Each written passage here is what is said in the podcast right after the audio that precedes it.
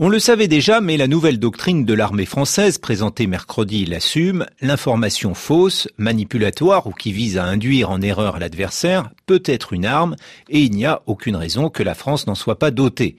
Alors aussitôt dit, la ministre des Armées Florence Parly met pour limite la charte des Nations Unies ou le droit international humanitaire qui autorise la ruse mais interdit la perfidie. Il n'est pas question de manipuler des élections par exemple, de se faire passer pour un autre État ou d'utiliser des agents infiltrés dans les médias avec une carte de presse, ce qui peut représenter un grave danger pour les journalistes. Pour autant, il ne s'agit pas de rester muet dans la guerre de l'information et l'armée française utilise pour cela de faux comptes, comme l'a montré Facebook en Afrique.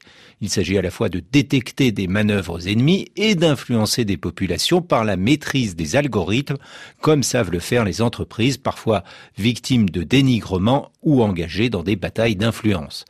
L'algorithme, une arme de combat, c'est la première fois que c'est revendiqué aussi clairement par un État.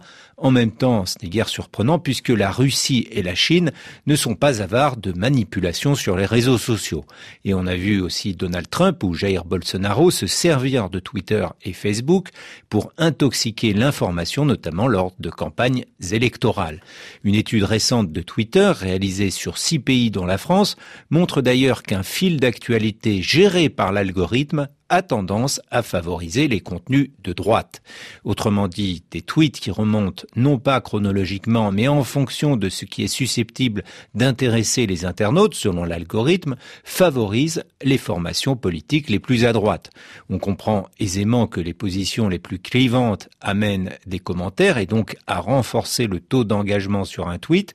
Eric Zemmour a par exemple brandi cette semaine une mitrailleuse à un salon Millipol à Paris en la tournant vers les journalistes, indignation assurée et donc réaction, interpellation, condamnation, bref, engagement qui va aider l'image à remonter sur l'algorithme.